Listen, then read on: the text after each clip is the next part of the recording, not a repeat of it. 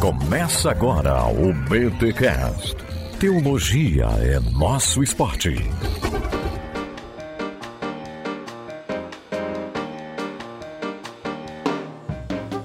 Muito bem, muito bem, muito bem. Começa agora mais um BTcast de número 464. Eu sou o Raniel de Guriri, Espírito Santo e ser mantenedor do Bibotal, que é o meu esporte. Eu sou o Rodrigo Bibo com o nariz entupido e, sim, o ministro de louvor é o primeiro professor de teologia da comunidade. Olha aí, meus amigos e minhas amigas, estou aqui neste podcast, essa entrevista que eu fiz com meu amigo Renato Marinoni. O cara manja de teologia, manja de adoração, louvor. Inclusive já temos eu acho que um ou dois podcasts com o Renato Marinoni aqui na casa e são excepcionais. E eu tenho certeza que você vai amar essa conversa que eu tenho aqui com o Renato, porque a gente foi desde teologia e adoração, que é o título do podcast, como também um pouco da história da música gospel cristã aqui no Brasil. Enfim, o Renato é uma enciclopédia desse assunto, é um cara querido. Eu tenho certeza que essa conversa vai edificar demais vocês. E lembrando que esse podcast chega até vocês graças a Fabapar, Faculdades Batistas Do Paraná e eles estão com a pós-graduação aberta em os cursos 100% online, mais de 7 opções. Enfim, dá uma olhadinha no link que tá aqui na descrição deste episódio. E se você quer ouvir mais, vem pro recado paroquial.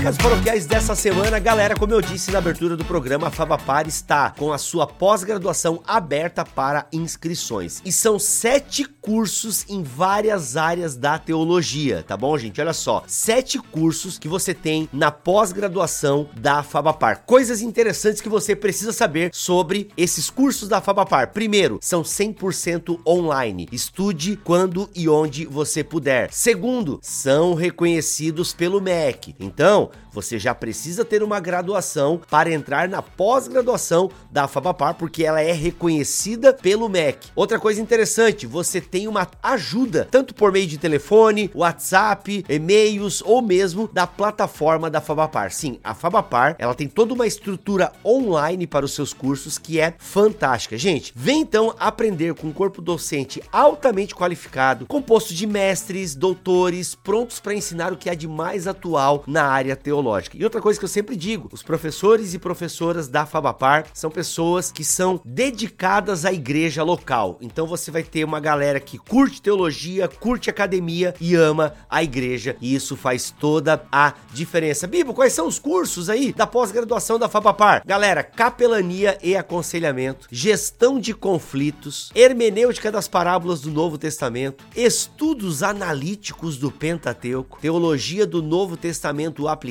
teologia e interpretação bíblica, teologia sistemática contextualizada. Lembrando que no link que está aqui na descrição deste vídeo, você tem mais detalhes de cada curso, tá bom? E olha só, vai fazer um deles? Usa o cupom Bibotalk que vai te dar alguma coisinha legal, vai te dar um descontinho, uma isenção aqui, outra lá. Usa o cupom Bibotalk na pós-graduação na Fabapar e eu tenho certeza que você vai ter uma experiência fantástica no ensino online da Fabapar. E, gente, final de agosto, dá tempo. Dá tempo de você, ainda esse ano, começar a estudar. Algo que você prometeu lá na virada do ano e o ano passou e você não fez nada. A Fabapar te dá essa chance de você estudar ainda esse ano. Vem pra pós-graduação da Fabapar.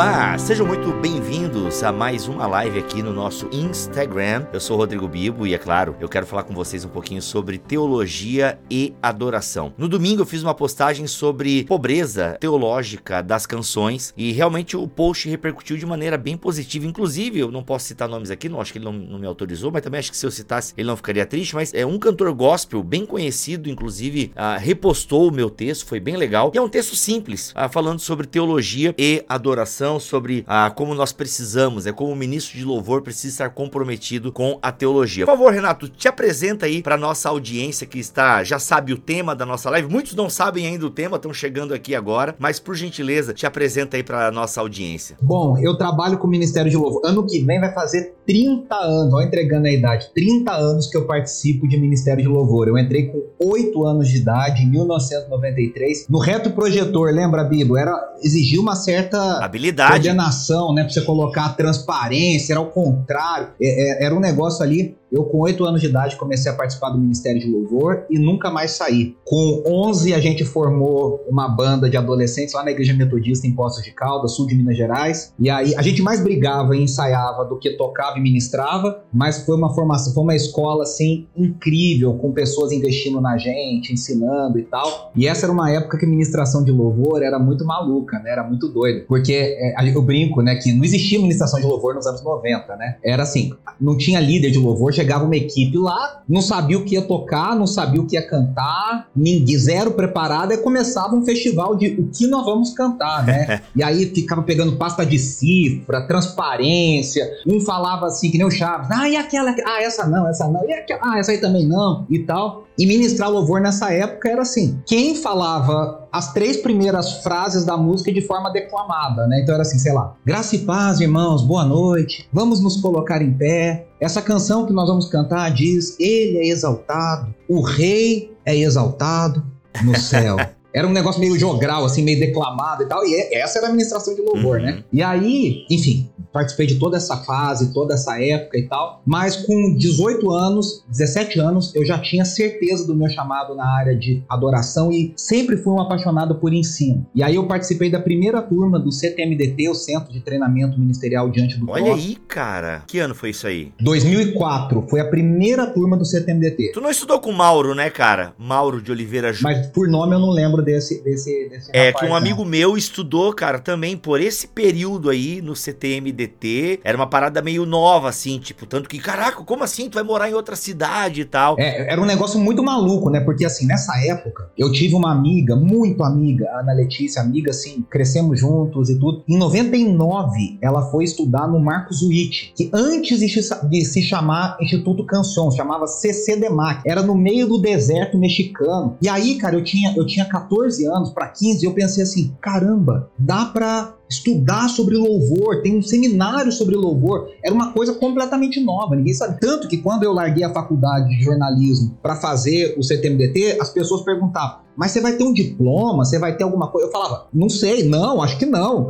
Né? Não, não, não eram nada. E aí a partir da minha formatura, fiquei mais seis anos como professor integral do CTMDT. Trabalhei com a Ana Paula nas áreas de liderança de louvor, foi onde eu escrevi o meu livro Mergulhando na Adoração, uh, que graças a Deus já vendeu aí 7 mil exemplares pelo Brasil todo na área de louvor e adoração, tem sido usado por muitas igrejas uh, desde então. E aí, nessa época também eu tive contato com o Instituto Integrity Worship, que é o pessoal da, da, da Integrity Music, então era Don Moen, Paul Wilbur, Bob Fitts, Pete Santos, caras assim que marcaram. Ô Renato, eu quero a tua história já não me interessa mais. Eu quero agora outros detalhes técnicos. Vamos pular a tua história. Aí o que acontece? Você falou que antes não tinha ministração de louvor. É uma parada um pouco mais nova e que surge com o Diante do Trono aqui no Brasil. Mas e as bandas anteriores ao Diante do Trono? Que tem as clássicas não, e tal. Então, Como é vamos, que é essa parada aí? Depois a gente vai entrar no tema. Aguenta aí que teologia na adoração vai ser o tema principal e tá tudo junto. Eu sou um apaixonado por história da música cristã contemporânea. Oh. Louco por isso. O que que acontece, Bibo? as igrejas tinham na década de até a década de 80, a maioria das igrejas era a, a, o culto das igrejas utilizava o hino, a inódia, uhum. né? E a, a liturgia mais antiga, a liturgia mais alta, ela não tinha momento de louvor. Ela tinha oração, um hino, uma leitura bíblica, um hino. Ela sempre intercalado em todo o tempo. Na liturgia pentecostal era diferente, porque a liturgia pentecostal sempre foi calcada na questão das oportunidades, né? Então era uma coisa muito improvisada, muito. Ninguém sabia, nem o dirigente de culto sabia para onde o culto Exato. ia, né? Era um negócio ali, salve-se quem puder, na situação. Quando a renovação carismática, muita gente acha que a renovação carismática ela foi católica, mas no início ela foi protestante, uhum. né? No Brasil, várias comunidades surgiram, que eram igrejas que saíram de igrejas históricas, ou por livre escolha, ou porque foram mandados embora, e essas igrejas trouxeram uma liturgia mais leve, uma liturgia mais light, uma liturgia menos pesada e mais, na linguagem dessas pessoas, mais aberta ao mover do Espírito Exato. Santo. E aí eles trouxeram a ideia de louvor que foi criada na Vineyard, nos Estados Unidos, por John Wimber, que era a ideia das cinco fases da adoração, que ele pensava em convite, engajamento,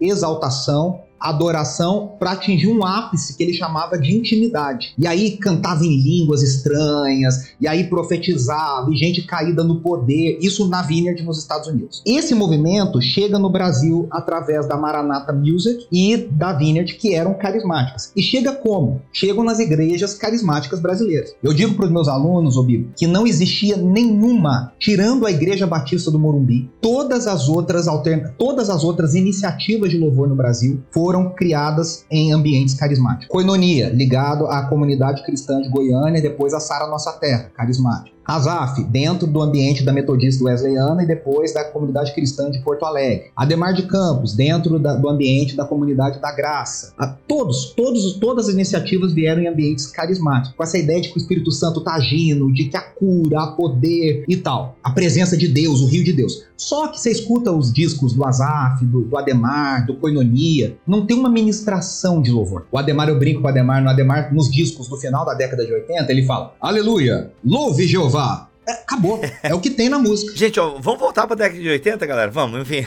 Era, era aquilo, né? Fala bem fala menos, bem, né? É, fala menos. Porque, cara, então, depende se tem aí o momento de ministração. A gente tem. Eu, eu, eu vivi essa transição. Eu era do movimento pentecostal. Ah, e aí você tinha as oportunidades e o hino especial. O congresso de jovens era quase uma hora e meia, só de música, né? Porque daí todos os departamentos. Era louvorzão, né? tudo, e todas as congregações cantavam, né? Não, louvorzão era outra coisa pra nós aqui no sul. Ah, sim, no, no ambiente É, pentecostal. no ambiente tá. pentecostal, o louvorzão é uma coisa que vai surgir depois, cara. Anos 2000, pelo menos aqui no sul. Sabe, assim, negócio de banda e tal, papapá. Mas, cara, era assim, era todos os conjuntos de jovens cantavam alguma música com playback e tal. Às vezes tinha orquestra e tal, então eram as oportunidades. Foi, cara, em 2000 e 2001 que eu tive o primeiro contato com louvor. O louvor e adoração, como eles diziam, né? O louvor é a música mais... É a música mais tranquila, é mais assim, a música pode ser agitada ou normal. Agitada. E a adoração é a música mais, mais calma e, enfim, mais espiritual. Foi nos anos 2000, cara. Foi numa quadrangular, que daí tinha um momento de louvor, e aí você cantava, batia palma. Isso depois veio entrar na Assembleia de Deus. Só em dois, final dos anos 2000, mais ou menos, isso entrou na Assembleia de Deus. Aqui em, eu tô falando do sul, do, aqui em Joinville, Santa Catarina. É, é assim, a- é, o movimento pentecostal, a Assembleia de Deus, já demorou para absorver essa coisa do movimento de louvor. No sul, eu imagino que tenha demorado um pouco mais pela característica conservadora Exato, do, do exato. sul, Não, aqui, né? ainda hoje, em 2022, tem igrejas aqui no sul, aqui de Santa Catarina, você não prega sem gravata,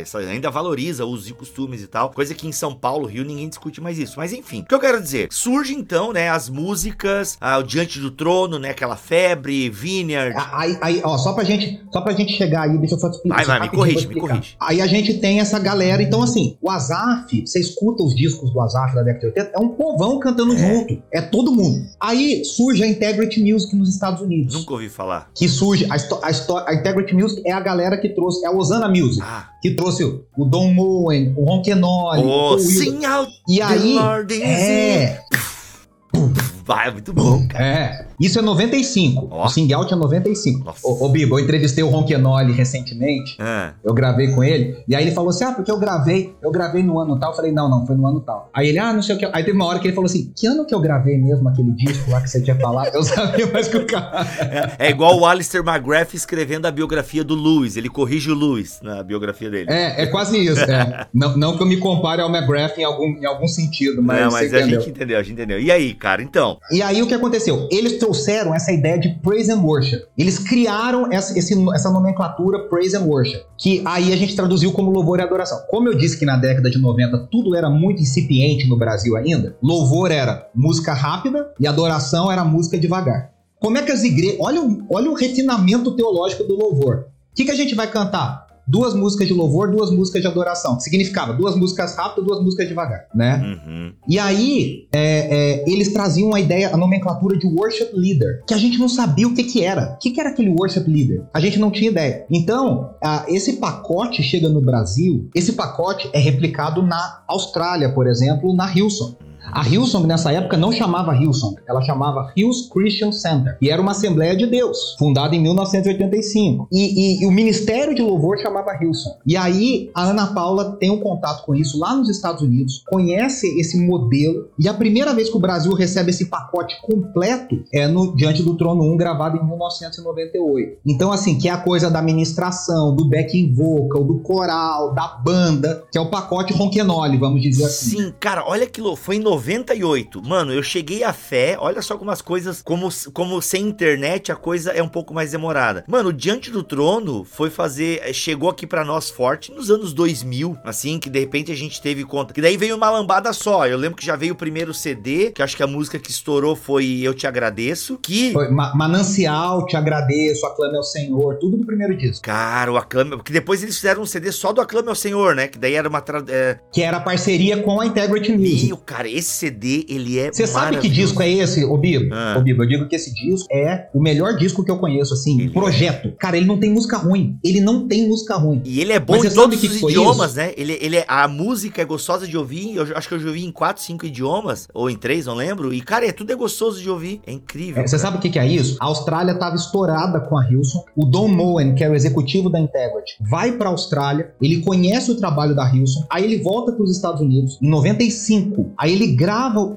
a Shout to the Lord no disco dele chamado Rivers of Joy. A música estoura nos Estados Unidos. Aí a, a, a Hilson já tinha quatro discos nessa época. O Don Moen fala: nós vamos gravar ao vivo uma coletânea das melhores músicas desse disco. Então eles pegaram as melhores músicas dos quatro discos. E aí foi o. E eles trouxeram esse que você falou, foi numa era pré-internet, né? As coisas Cara, demorou. devagar. Não, eu lembro que. Eles trouxeram para os Estados Unidos a Hilson. E aí a Hilson estoura nos Estados Unidos e ganha o mundo inteiro. Olha aí, cara, não é incrível. Porque assim, por exemplo, até aquela música Te Agradeço, fui descobrir no teu perfil que é uma versão. Te agradeço É, do Dennis Jernigan, É, é. bom, tu vê, mas enfim, o Diante do Trono então populariza. Eu lembro que chegou o primeiro CD, logo depois já tinha o Exaltado, né? Que foi o segundo pra Mas mim. isso foi um problema, isso não é um problema do Sul. O que, que aconteceu? O Diante do Trono grava em janeiro, 31 de janeiro de 98. Ah, O disco foi lançado em novembro de 98. hum. E eles gravaram o 2, o Exaltado, em janeiro de 99. Ah, olha aí. que saiu muito rápido. Então emendou as duas coisas. Todo mundo conheceu os dois juntos. já. Ah, então achei que era problema do Sul. Então não, não é problema, não é tão nosso assim. E por isso que eu acho que o Exaltado é um disco injustiçado até do Diante do Trono. Até falei com a Ana Paula esses dias que ele fez 20 anos de, sei lá, fez uma comemoração aí de alguma data. Eu falei que eu acho um disco muito, muito injustiçado, que é um disco lindo. É, pra mim, tu és o dono do meu coração. Tô pra achar a música mais bonita ainda no Brasil. É. Cara, tu, não sei, essa é versão também ou é deles? É versão também.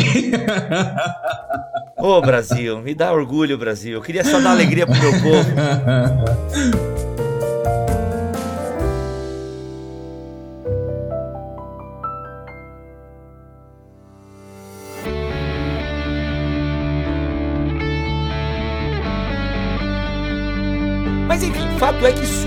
então começa a ter nesse meio aí, cara, as músicas e ministrações. Ou seja, vou usar o termo pregação aqui, não é o termo mais adequado, mas não deixa de ser uma espécie de homilia que começa a acontecer entre as músicas durante o louvor, tem o período de ministração. Eu lembro que alguns grupos sempre levavam alguns pastores para dar uma palavra, de repente alguns grupos não, o próprio worship leader, ele começou a fazer. E cara, isso explode então a música, né, né, os, os momentos de louvor nas igrejas, a igrejas com mais de uma hora de louvor, grupos, né, de louvor e adoração é, passam a ser a maior representação da igreja, né? O que que era a igreja batista da Lagoinha antes do diante do trono? Não tinha essa expressão. Tinha 5 mil membros. É, que já é coisa pra caramba, né? Não, já é muita coisa, mas hoje, pô, É. só em Belo Horizonte tinha 85 É, mil não. a última vez que eu fiquei sabendo. É, é, aí nessa comparação é coisa. Aí tu tem a Renascer, não, ou a Sara, não, qual que é aquela banda também? Renascer Renascer, a Renascer também, o Renascer Praise. Renascer Praise, cara, mais de 20 álbuns também. Eu não conheço nenhum, eles não fizeram sucesso aqui na, na minha bolha. Mas assim, pô. Isso, dá pra fazer uma live só de Renascer Praise. Só de Renascer Praise. Enfim, vamos fazer, vamos fazer. Mas, cara, surgem então as ministrações e com isso, alguns, algumas coisas complicadas. E a gente vai percebendo que o ministro de adoração, vou usar essa expressão aqui, o líder de adoração, ele passa, ele passa a ter um papel teológico importante na igreja. Porque a gente. Que vai além da seleção das canções, né? Que vai além das. E eu quero que você fale sobre isso, então vou deixar a bola quicando nesse sentido. A gente percebe que o líder de adoração, ele é o primeiro professor de teologia da igreja. E é. nisso a gente tem um boom de teologias esquisitas, espiritualistas, é, complicadas. Cara, porque assim, muita gente é até bom músico, mas péssimo teólogo. E aí a gente começa a ter problemas teológicos na igreja. Cara, como é que isso começou a se desenrolar? E como tu, alguém ligado ao movimento de adoração, mas que também depois caminhou pra teologia e tal, como é que foi? Como é que tu lê isso? É porque assim, para começar, antes o que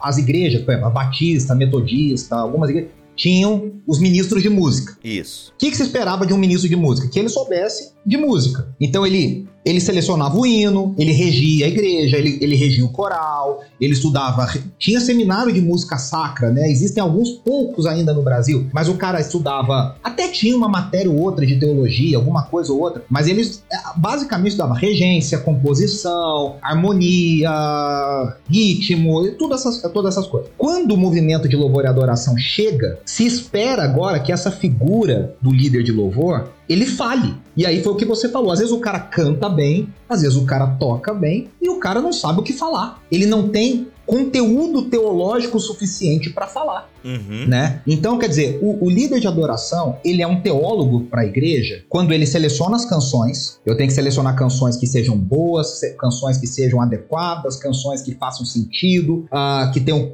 né, como diz Paulo em Colossenses 3,16, onde a palavra de Cristo habita ricamente nos salmos, hinos e cânticos espirituais, ou lá em Efésios 5, 18 e 19, nos salmos, hinos e cânticos espirituais que são cheios do Espírito, né? Uhum, que são cheios do uhum. espírito. Mas assim, além de tudo, esse cara começa a falar. Se juntar tudo que um líder de louvor fala num culto, em alguns lugares ele fala mais que o pregador.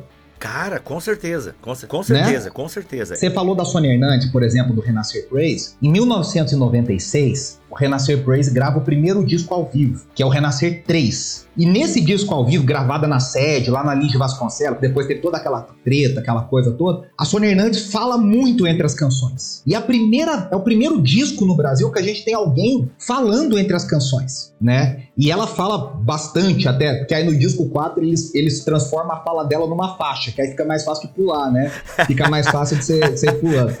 Ah, mas enfim, então isso criou uma coisa de que o ministro de louvor tem que falar. E foi o que você disse. Às vezes o cara não sabe, não conhece teologia, não tem embasamento bíblico. Tem gente que talvez tenha uma teologia ali suficiente para escolher a canção, mas não sabe o que falar entre elas, o que, o que e aí cria-se essa necessidade. O pastor Márcio Valadão falava para alguns ministros assim lá na Lagoinha: "Ô filho, só só canta, não fala", né? que é tipo, eu porque o culto era transmitido na TV na Sim. época, não tinha internet, era transmitido na TV. Entendi. Então ele tinha medo que falasse uma, uma bobeira, uma baboseira lá, enfim. Então é o seguinte, vamos lá. Quando tu acha. Sempre existiu música ruim? Ou esse fenômeno. Sempre. Sempre. Então, legal. Então, eu queria que tu falasse um pouquinho sobre isso. Porque a sensação que nós temos hoje, até pela quantidade, obviamente, então a sensação que a gente tem é que a nossa enologia tá muito pobre. A gente ouve falar muito isso. Olha, existe pobreza é, melódica, pobreza poética, ah, enfim. A, a música cristã contemporânea, de forma geral, pelo menos aquela mainstream, ela é pobre. Ela, é, ela é pobre em letra, ela é pobre em música. para ficar aqui ah, só em dois aspectos. Quando tu percebe percebe que há esse, há esse aumento de pobreza, mas tu acabou de me dizer que também antigamente tinha músicas ruins. Então fala um pouquinho para nós aí tinha. essa transição e quando tu começa a perceber, e se tu lembrar de alguns, alguns absurdos, eu não sei, eu não quero te comprometer, eu sei que você é amigo dessa galera aí, mas eu espero que você tenha compromisso com a verdade. Sacanagem, mano, sacanagem.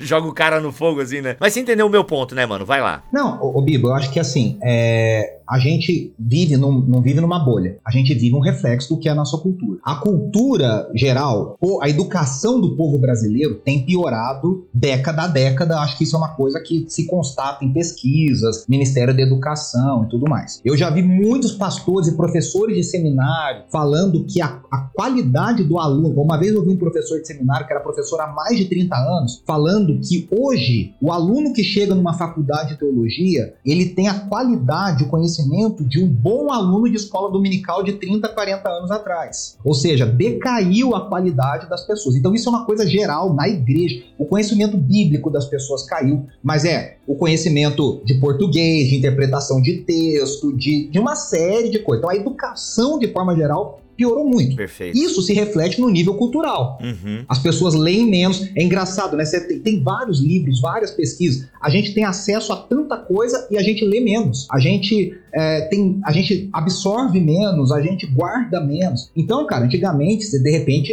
vencedores por Cristo ia viajar e numa viagem encontrava um Azaf Borba. Numa, que foi o que aconteceu, literalmente. Vencedores encontrou o Azaf Borba, conheceu o Azaf Borba no Rio Grande do Sul e aí gravaram aquela música dele. O meu louvor é fruto do meu amor por ti, Jesus. Que é antes do Azaf gravar, Vencedores gravou. Aí, aí, numa outra viagem, em Brasília, Vencedores conhece um menino chamado Aristeu Pires. Aristeu Pires compôs De Vento em Popa e compôs um clássico chamado Logo de Manhã. Não sei se você se lembra que diz: Pois tu sabes bem. Olha a melodia. Tudo quanto há em mim e vou te seguir. O cara é um poeta. Aí numa outra viagem para o Rio de Janeiro, encontra um Sérgio Pimenta da vida, que era um gênio, né? Então assim, eu acho que diminuíram quanti a quantidade de Sérgios Pimentas, de Aristeus e de Azafes por aí. Esse é o primeiro ponto. E antigamente, a gente tinha um filtro muito maior de gravadoras, de igrejas, de selos, que quem era ruim não tinha nem acesso a essas coisas. A pessoa que era boa, às vezes não tinha acesso a isso, então quem era ruim morria às margens, morria, ficava lá. Hoje, o que acontece? Nós vivemos a era com mais acesso a canções da história. Né? A produção de canções no mundo é um negócio absurdo. No meio gospel é absurdamente grande. Só que não tem filtro nenhum muitas vezes. O cara grava no banheiro de casa e coloca no, no YouTube. O cara grava e lança no Spotify, né? Então a gente tem hoje muita música ruim, mas a gente tem muita coisa boa. O problema é que no, no, tamanho desse universo a gente se perde no que é bom e no que é ruim. Porque a gente, eu, aí eu quero ser sincero com você, eu acho que a gente tem uma proporção muito maior de músicas ruins. Porque, e cá entre nós, né, Bibo, você, conhece muita gente desse meio também, a gente é amigo de muita gente, mas não dá para deixar de falar, né? Os caras entram numa viagem de começar a usar vocabulário coach, começar a inventar uns termos, e aí cria, né, um negócio de gerar presença, ativar a presença e, e descer o profético não sei da onde, o destino profético. E aí você escuta algumas músicas que não falam nada com nada, não juntam lé com cré, não, não tem uma. Por quê? Porque o cara tem um nível cultural, uma bagagem musical. Por exemplo,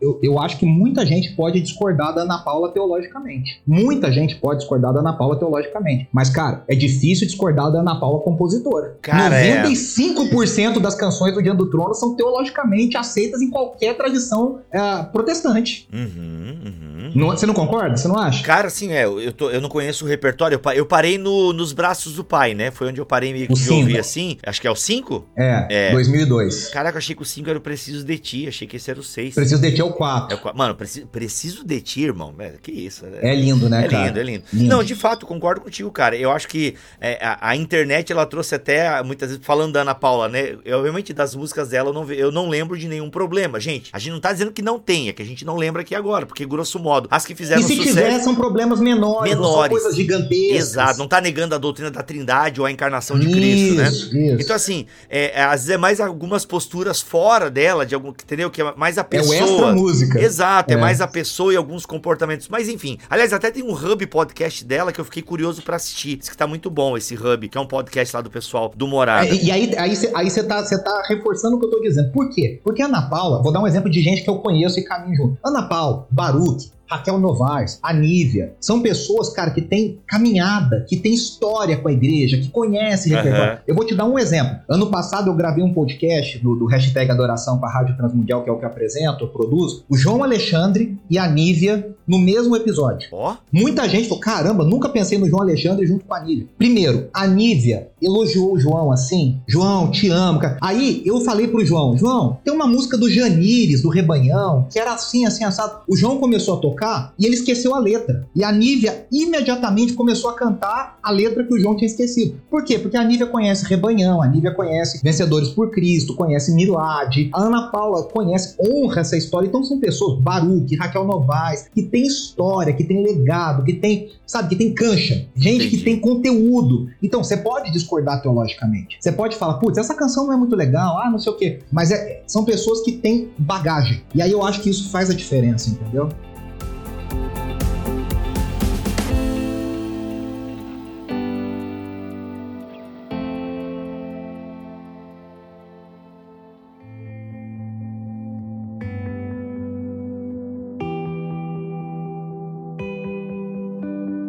Cara, e Bento, acho que tu já trouxe um contexto geral bem bacana que de fato a educação como um todo, a formação como um todo anda prejudicado. E aí a pergunta central dessa live, deste podcast é: qual o papel da teologia na adoração, de forma geral? Eu acho que a primeira coisa, um ministro de adoração, um ministro de louvor, ele precisa conhecer no mínimo o que entender basicamente o que é a teologia da adoração. O que é adoração, né? Então, em palavras assim, mínimas, né? Entender que a, a, a gente, a adoração é uma resposta à revelação de Deus. Uhum. Eu adoro em cima daquilo que Deus me revela, eu adoro em cima daquilo que eu conheço pela revelação de Deus. Porque você sabe muito melhor que eu, o conhecimento de Deus não é algo que você pode buscar, mas é algo que vem até você, né? O conhecimento é dado, né? Você, você trabalha em cima daquilo que Deus permitiu Uh, onde Deus permitiu ser conhecido. Então, a, a gente precisa primeiro ter uma, uma noção de revelação, de conhecimento de Deus, do que o que é a idolatria, né? A teologia da idolatria, que é a falsa adoração. O que é a adoração do Antigo Testamento? O brasileiro, por exemplo, ama cantar teologia do Antigo Testamento. Cara, a gente ama, toca na ponta do altar, é, traz o sacrifício, queima fogo, cai a fogo do céu, queima esse altar. Essa música do Fernandinho, com todo o meu respeito ao Fernandinho, conheço o Fernandinho desde 2002, a gente chamava ele de Fernando, não era nem Fernandinho. Desde 2002 eu conheço o Fernandinho. Cara, começa falando, eu sou o templo, eu sou o sacrifício, eu sou o altar, você fala glória a Deus, aleluia, Hebreus, maravilhoso. Aí no coro da música vem, caia fogo do céu, queima esse altar. Aí tá falando de Elias, aí você fala, peraí, como é que eu saí de Hebreus e caí em Elias? É. Né? Quer dizer, a, a gente tem essa dificuldade com o Antigo Testamento. Então, a gente entender como é que a adoração do Novo Testamento é, ela, ela trouxe a verdade, a essência do que a, verdade, a adoração do Antigo mostrava sombra? Uhum. Né? O que, que descontinuou, o que, que continuou? Mas e a licença que... poética aí, Marino? Tu não tá pegando pesado demais com a licença? E a licença poética? licença poética tem limite, né? Aqui a gente tá falando de algumas licenças heréticas, né? é, é, quer dizer, claro, tem coisa. E aí sim, tem coisa que você não. Por exemplo, você não pode falar eu lembro, por exemplo, de uma crise, né, do, do maior compositor, na minha opinião, o maior compositor da música cristã brasileira, que é o Guilherme Kerr, que está lá nos Estados Unidos, vive um gênio, um gênio. O Guilherme Kerr escreve uma música chamada Unidade e Diversidade, e aí, baseada em Atos. E aí ele fala assim: Nosso era o pão cada dia, nosso era o vinho, santa folia. Aí o crente fala: Nossa, folia, folia é carnaval, folia é obra da carne, meu Deus, que horrível, que absurdo. Não, cara, aí você tem que entender o que, que ele tá falando. É uma licença, aí sim é uma licença poética, né? Ele não tá ferindo o texto bíblico. Agora tem gente que fere a hermenêutica, a homilética, não presta atenção em nada, não sabe interpretar, tira o texto do contexto e aí fala que é licença poética. Não, cara, erro de português não é licença poética, a não ser quando ele é intencional. Eu já tive um, um compositor muito conhecido no Brasil, que a música dele foi gravada com erro de português gritante, assim. E eu ouvi a música antes e eu falei para ele, cara, tua música é linda, mas ela tá errada. Ele falou, ah, cara, eu vou deixar e falar que é licença poética. Sabe? Então, assim, Caraca, aí, é, aí é complicado, né? Aí é complicado. Mano, e a romantização? Ah, o, essa questão da, que eu percebi também um movimento na música cristã, que a gente não vê na música cristã antiga, ah, né? Eu não sou assim um conhecedor da história da música. Eu sou um, eu não eu não curto nem muito música, a verdade é essa. E quando eu curto música é divas do pop Mariah Carey, te amo. Então, assim, é, cara, eu fico pensando o seguinte: houve uma romantização. Tu percebeu esse movimento também de uma intimidade exacerbada? E isso, na minha opinião, é fruto de uma má compreensão teológica de quem é Deus e quem nós somos. Quando tu percebeu esse movimento aí, ou quando se deu esse movimento de, sabe? Pô, pior que agora a gente citou ela, acho que até a Nívia canta uma música que eu acho bem exagerada, assim. Que acho que Mas é do Cirilo. É do Cirilo, que acho que até é a canção é Intimidade, aquela. né? É. Então, assim, eu, cara, Jesus, vê... eu quero muito você. É. Pegar tuas sandálias e esconder. Que parece que é um namorado, um pai, Exato, é um cara. estranho, né? É, não, assim, é, eu lembrando da música, é porque também tem muita maldade da nossa cabeça também, né? É porque eu fui criado vendo o filme, né, os filmes da década de 80, entendeu, mano? A mulher vestindo a roupa do cara, depois, enfim, tem muita coisa. Mas tem uma, eu, não, eu, eu nem lembro dessa música direito, pra, me veio ela na cabeça agora, mas tem outras, entendeu? Muito assim, quero casar com Jesus e tal, acho que uma confusão entre a igreja ser a noiva, Cristo o noivo. Fala um pouquinho para nós aí desse rebook. É, isso acontece. é uma coisa que é muito debatida e há, no Brasil não há, mas nos Estados Unidos há estudos sérios sobre essa erotização e a romantização da adoração. Erotização. E até eu li um livro uma vez que fala sobre, por exemplo, distúrbios psicológicos que isso causa na vida do cristão, porque existe uma platonização de um relacionamento com Deus, mas é meio romântico, é um negócio meio estranho, assim. Porque o que, que aconteceu? Esse estudo, por exemplo, pegava as canções de amor, canções românticas da cultura pop, sei lá, Elton John, pegava Mariah Carey e tal, e via quais eram os principais verbos que eles usavam. Qual que eram as prim... E aí depois começaram a ver o uso dessas palavras nas canções cristãs também para falar para Deus. Aí nós temos um problema, né, Bíblia? Eu, por exemplo, eu tenho, eu acho que essa guerra tá perdida, mas enfim, eu não vou deixar de falar. Eu tenho muito problema quando a gente usa você para Deus nas canções. Para mim é muito difícil, porque eu acho que Caraca, isso acaba... mano, essa me surpreendeu agora, hein? Um cara que mora em São Paulo, um cara pra frente. Não, sou super pra frente. Mas o que, que eu entendo? Que eu acho que a gente foi dilapidando essa reverência. As pessoas confundem a imanência, a proximidade de Deus, Deus está perto, Deus, Deus quer estar conosco, tal, com essa coisa de eu trato Deus como se ele fosse meu melhor amigo, como se eu trato Deus como se ele fosse o meu namorado, como se ele fosse a, a, o meu brother, né? Pô, mas é a música do Michael W. Smith, cara. Teu amigo me tornei. Acho que é isso, né? Pô, mano. Worship 2000. O que, é, que é esse, esse DVD, meu irmão? É maravilhoso. Nossa, Worship. É maravilhoso. Mano. Mas você sabe que essa música do Draw Me Close, que é, você sabe que aquele disco lá só tem uma música do Michael W. Smith, né? Que é o Agnus Dei. Pô, a galera Todas as outras são regravações. Todas as outras são regravações. Vineyard, Hillsong, uh, Paul Integrity e tal. Mas assim, a, vers a Draw Me Close, a, a, a, letra é completamente diferente. A única frase original que ele pôs lá no o Apacentar colocou é o Perto Quero Estar. Perto Quero Estar. O resto é outra música. Mas isso é outra história. E o que, que acontece? Você falou da Nívia, foi exatamente nesse momento. Foi no movimento que eu chamo de adoração extravagante. 2001, Exato. 2002, 2003, que começou com a quem avalizou esse movimento foi o Diante do Trono. Quem deu palco para esse movimento foi o Diante do Trono nos seus congressos. Lá no segundo congresso, no terceiro congresso, que foi Cirilo e Casa de Davi. E aquilo ali ganhou o Brasil. Olha Diante aí. do Trono com a força que tinha em 2000, 2001, 2002, Cara, aquilo ali espalhou pelo Brasil. E aí vieram músicas falando, né? Esse é o som da tua noiva. Fogo e Glória Curitiba, do David Killa, né? Esse é o som da tua igreja, apaixonada.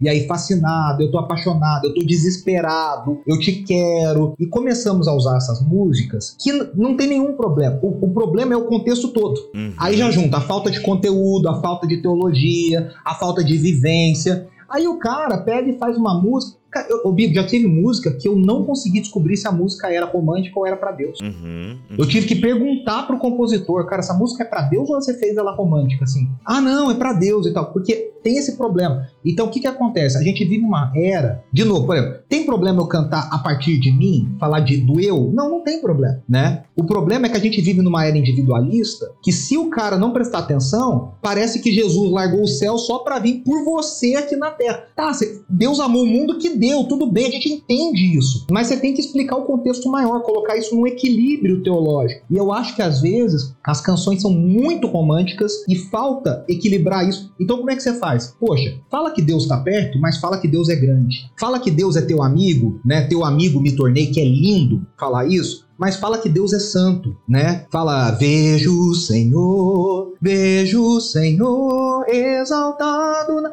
Então você equilibra teologicamente as épocas, porque a Bíblia faz isso. Deus é Deus que está perto e Deus que está longe. Ele é transcendente e ele é imanente, né? Ele está longe, ele está perto. E a Bíblia fala que ele é nosso amigo, mas também que é o nosso Senhor, né? Esse equilíbrio é isso que, aí. que a galera. Eu sempre falo uma coisa, né? João era o melhor amigo de Jesus na Terra, o apóstolo João. Quando João vê Jesus ressurreto, glorificado, em Pátimos, ele não sai correndo e dá um abraço em Jesus e fala: Vem cá, amigão.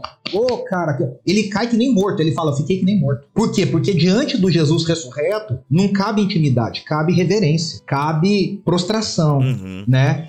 Então, assim, eu acho que falta um equilíbrio. Tem problema em falar que Jesus é meu amigo? De jeito nenhum. Tem problema de falar que Jesus está perto, que eu quero abraçar, que eu quero sentir a presença? Não, não vejo problema. O problema é quando eu só faço isso. Uhum. E aí eu esqueço da reverência, da, da, da transcendência, da, da grandeza de Deus, né? E essa pobreza melódica, aqui realmente foge, né? A parte teológica eu até entendo alguma coisa, mas a parte musical, eu só tô aqui papagaiando o que eu já ouvi de outros professores, enfim. O pessoal fala muito da pobreza, ah, da pobreza melódica e tal. Mas isso é um problema em si, mano. É, o Renato Russo mesmo dizia que pra tocar Legião Urbana tinha que saber só três acordes, né? Então é, é um problema o fato, assim, essa. Porque assim, às vezes eu vou falar aqui bem como leigo, daí tu vai me corrigindo depois, tá? Porque o pessoal parece que coloca a boa música cristã como MPB, entendeu? Ah, não, porque, ah, porque existe uma pobreza musical, melódica. Bom mesmo é isso aqui. Cara, eu vou falar pra ti, admiro João Alexandre, Estênio Márcios, que é a galera da MPB aí, né? Mano, eu não, eu não consigo ouvir três músicas na sequência. Não consigo. É, alguém como eu, do Estênio, pra mim, é uma das músicas teologicamente, assim, cara, acho que ninguém descreve a dupla natureza de Jesus Cristo como, aquela, como o Estênio fez naquela música. Ou sei lá, vai ver uma, tradu é uma tradução também do Estênio, né? Não, é dele, é dele. É dele,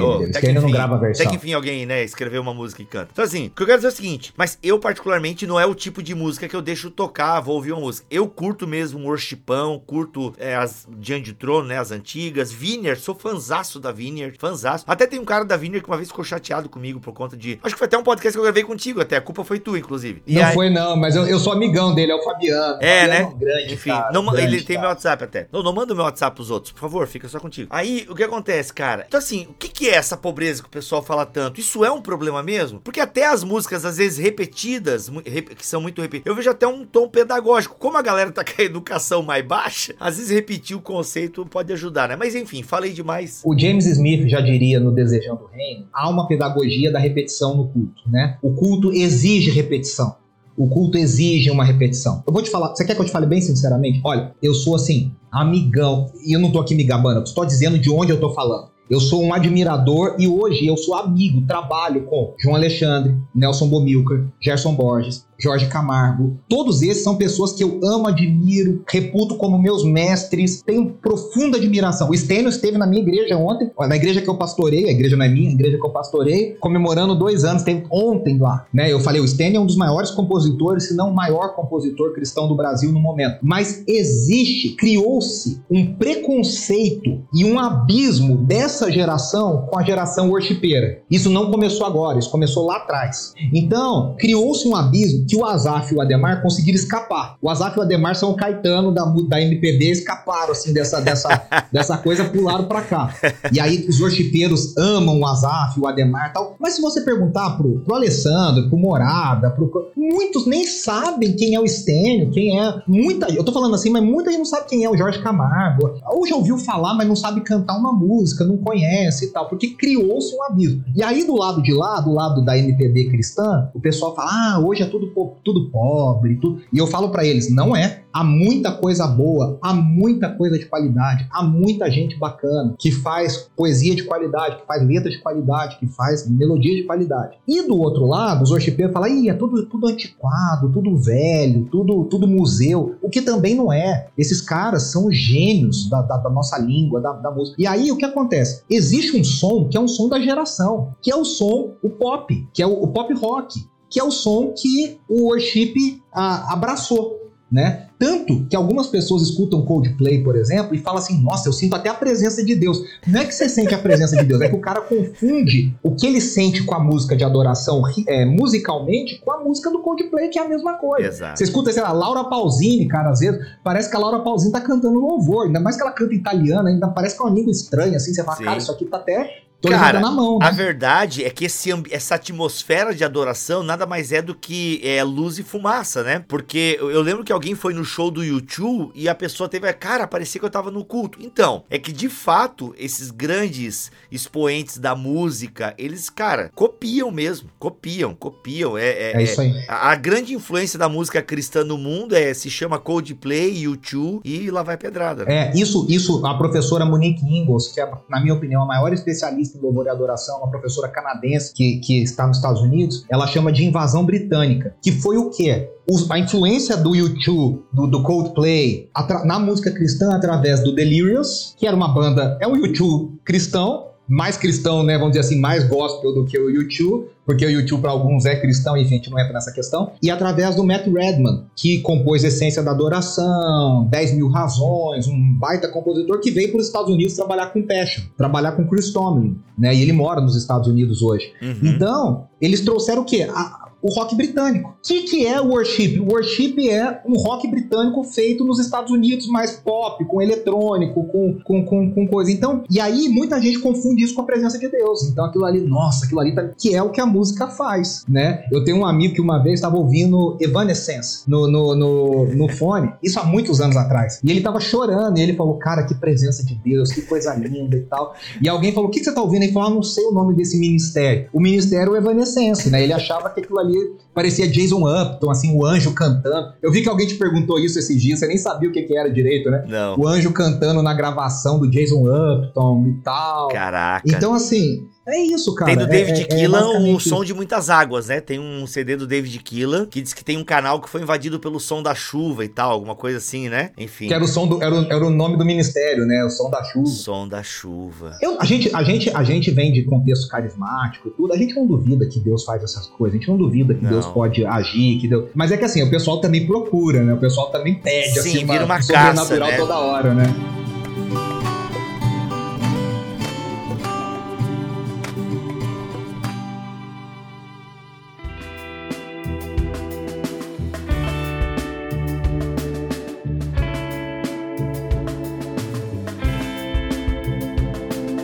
Eu vejo assim, e aí tá a importância, né, cara, da, da teologia, eu penso eu, essa preocupação do realmente o ministro de louvor, o compositor, ter que estudar teologia mesmo, conhecer a história. Cara, acho que é um dever conhecer a história da música. É, eu não tenho esse dever. Agora, quem tá na área, cara, tem que conhecer pelo menos a história da teologia musical cristã, entendeu? Olha a disciplina aí pra, e, pra e, e poucas pessoas se interessam por isso. Sabe? Por exemplo, nesse, hoje, eu vou acabar essa live, eu vou dar a última aula do curso de História da Música Cristã, online, super acessível, tem gente do Brasil inteiro. Mas eu ainda acho muito pouco, sendo bem sincero, por uma coisa que está no Zoom, que fica gravada, que fica disponível, que custa menos de 100 reais para o cara ter quatro aulas, sabe? Para entender basicamente. Por exemplo, eu recebo todas as semanas, quando eu termino a aula, o pessoal manda para mim e fala: Cara, eu não sabia. Teve um menino que falou assim: a, a, o quebra-cabeça começa a fazer sentido. Porque você junta o que você viveu com aquilo ali e tal. E é isso. Você falou de mim, você perguntou da minha história lá no início. Eu fui fazer dois mestrados em teologia, né? Eu tenho um mestrado pela PUC com em ênfase em liturgia e eu fiz um no Andrew Jumper com teologia sistemática reformada, né? Para quê? Para entender como que eu vou sistematizar isso, como é que eu posso ajudar líderes de louvor a colocar isso na, na prática do, né? O cara tem que pensar na questão como é que se constrói a teologia da adoração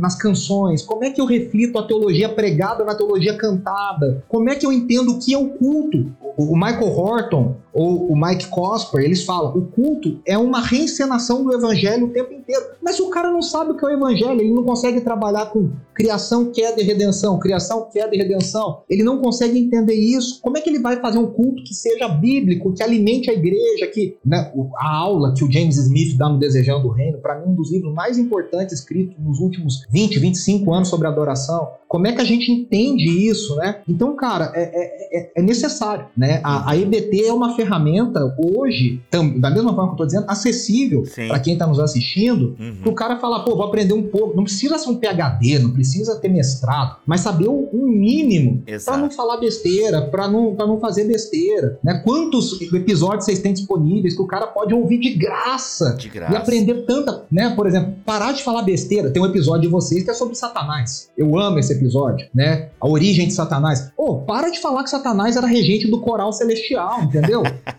que coral é esse? que O coral. Nelson Bomilcar falou que ele caiu do coral e caiu no- na sonoplastia das igrejas, né? Ele desceu do céu e caiu na sonoplastia. Bom, exato, exato. Cara, então assim. Amo os sonoplastas, tá? Ambos, é, não, é porque é, é difícil mesmo, cara. Uma vez eu peguei um avião, cara, com o técnico som do Lobão. Na verdade, o cara faz pro Lobão e várias outras bandas, né? E ele falou assim: é, eu, eu, eu conheço um pouco desse universo da igreja aí. Pá, tem igrejas com equipamentos maravilhosos, mas não capacitam o cara atrás da mesa e não tem muito a fazer. É o tecladista que sai correndo pra, pra tocar e ele tem que sair correndo pra fazer a equalização lá. É tenso, é tenso. Mas assim, voltando a falar da questão do ministro, cara, eu sempre digo isso aqui uh, para os seguidores, enfim. Se você lidera um GP, né, um grupo pequeno, uma célula, se você é ministro de louvor e você tem momento de fala no microfone perante a comunidade dos santos, sabe, perante a igreja, você tem uma responsabilidade muito grande e não dá para você ficar, assim como não dá para os pregadores ficar ouvindo só outros pregadores, mas tem que aprender a fazer a própria comida para ministrar a igreja. Da mesma forma, você não dá para ficar ouvindo ministrações de outros caras ou outras moças e outros ministérios e só trazer aquilo sem, sabe, sem peneirar aquilo. Então, eu digo até, vocês músicos têm é, um duplo desafio, que é excelência musical para apresentar uma coisa bem feita. Pô, domingo de manhã agora na minha igreja, é para mim que não entendo de música, a banda tava assim, cara, tava o som tava, tava gostoso, se ouvir os instrumentos, as quatro pessoas cantando, cara, tava maravilhoso assim. Então vocês têm essa excelência musical, mas cara, se você vai querer abrir a boca para, né, para fazer a transição, porque se criou essa ideia, né? Tem que fazer uma transição entre uma música e outra. E às vezes não precisa, né, gente? Então, assim, é, é, se Às vezes é só ficar quieto. É só é ficar só quieto. não atrapalhar. Exato, deixa o teclado fazer o papel dele. Aí o que acontece? Então, se você vai se propor a falar, cara, você tem que preparar, estudar, é, recorrer aos mestres da comunidade, Ô, Bibo, fazer o curso, enfim, velho. tudo que você tá falando, assim, por exemplo, né? Eu acho que, primeiro, o ministro de louvor, ele tem que. Tem, tem várias ferramentas. Eu sempre falo que o ministro de louvor ele tem quatro pilares que ele precisa se, se basear. Vamos lá. Ele precisa ter uma boa teologia. Então ele tem que ser um adorador, um discípulo de Jesus, ter uma boa teologia, então procurar ferramentas teológicas. Senão ele, vai ficar o tempo inteiro mandando pergunta pra mim, pra você, pro Andrew McAllister, pro Cante as Escrituras, pro Iaka. Ah, essa música é bíblica? O que, que você acha da música do fulano? E o cara não tem capacidade de fazer uma análise teológica. Cara, perguntar uma, duas, uma mais difícil. Agora, todas as tem que ficar caçando pra ver se a análise dos outros é um problema, né? Você falou de copiar a ministração, cara tem histórias hilárias de gente que copia espontâneo, que copia ministração. Assim, o pessoal decora, né? Não são de carros, nem de mansões. E aí o cara já emenda, fala, nossa, um cântico espontâneo e tal. Enfim, isso é um outro problema. Agora abre um parênteses aqui. O meu amigo que estudou no CTMDT disse que esses espontâneos são bem ensaiadinhos. Não, não são ensaios. O que, o que acontece é o seguinte: a Ana, durante o processo de preparação, ela fala: pode ser que aqui aconteça um espontâneo. Ela sentia que aquela música tinha uma pegada para um espontâneo.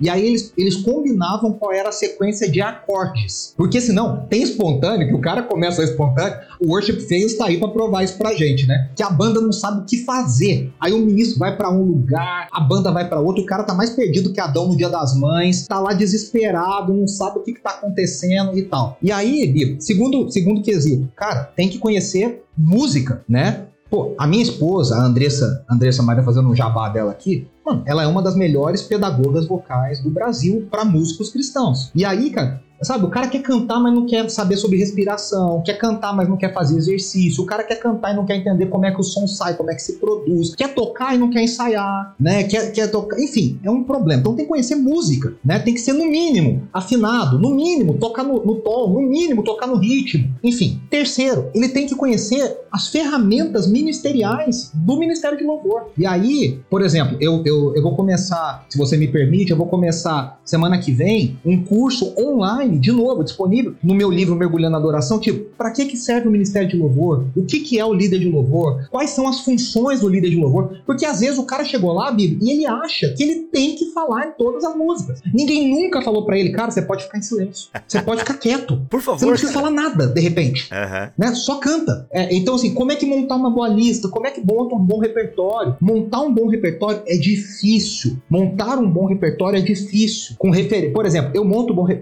é, repertório pensando, é que eu sou pregador, então eu já penso como é que eu vou refletir o sermão. Mas tudo bem, canções, eu coloco, eu sempre equilibro canções brasileiras com versões, canções novas com canções mais antigas, a dinâmica musical. E aí os temas das canções falando sobre o, que o culto está falando, a pregação está falando, tá. E depois o cara tem que ter inteligência emocional, né? No sentido de saber trabalhar em equipe, saber trabalhar. Porque, cara, ninguém faz ministério de louvor sozinho. Você tá numa equipe, você toca. Então, às vezes, o cara é um baita guitarrista, mas ele só sabe tocar sozinho. Ele não sabe ser generoso com a, com a banda. O Beck não tá lá para aparecer, não é Aretha Franklin, né? Não é, não é o Frank Sinatra, cara. É, é, é, é, tá ali para ouvir a igreja. Então, essa generosidade de dar a voz pra igreja, saber puxar a igreja no sentido de vamos, vamos nos expressar, vamos cantar para Jesus, vamos levantar as mãos, vamos adorar. Hoje muita gente reclama, na minha igreja tem show. É bonito, é legal, é bem feito, mas a igreja não conecta. A igreja não adora, a igreja não vem junto, porque a igreja se sente intimidada pela linguagem de show.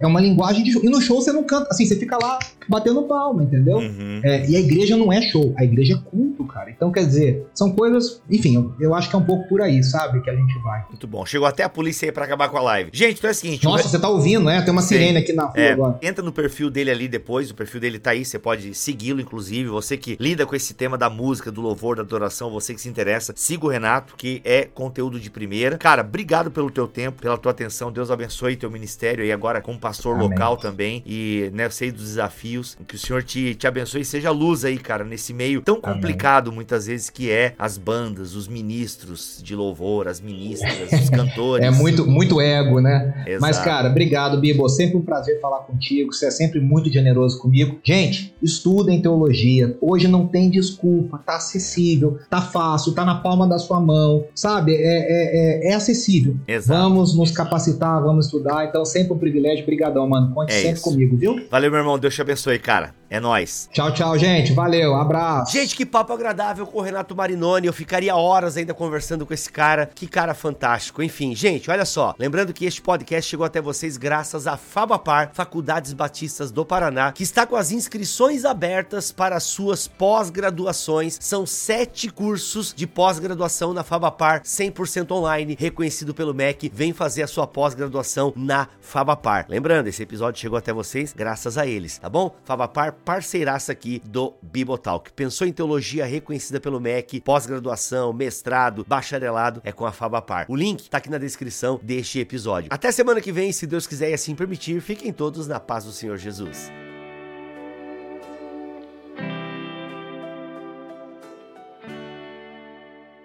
Este podcast foi editado por Bibotalk Produções.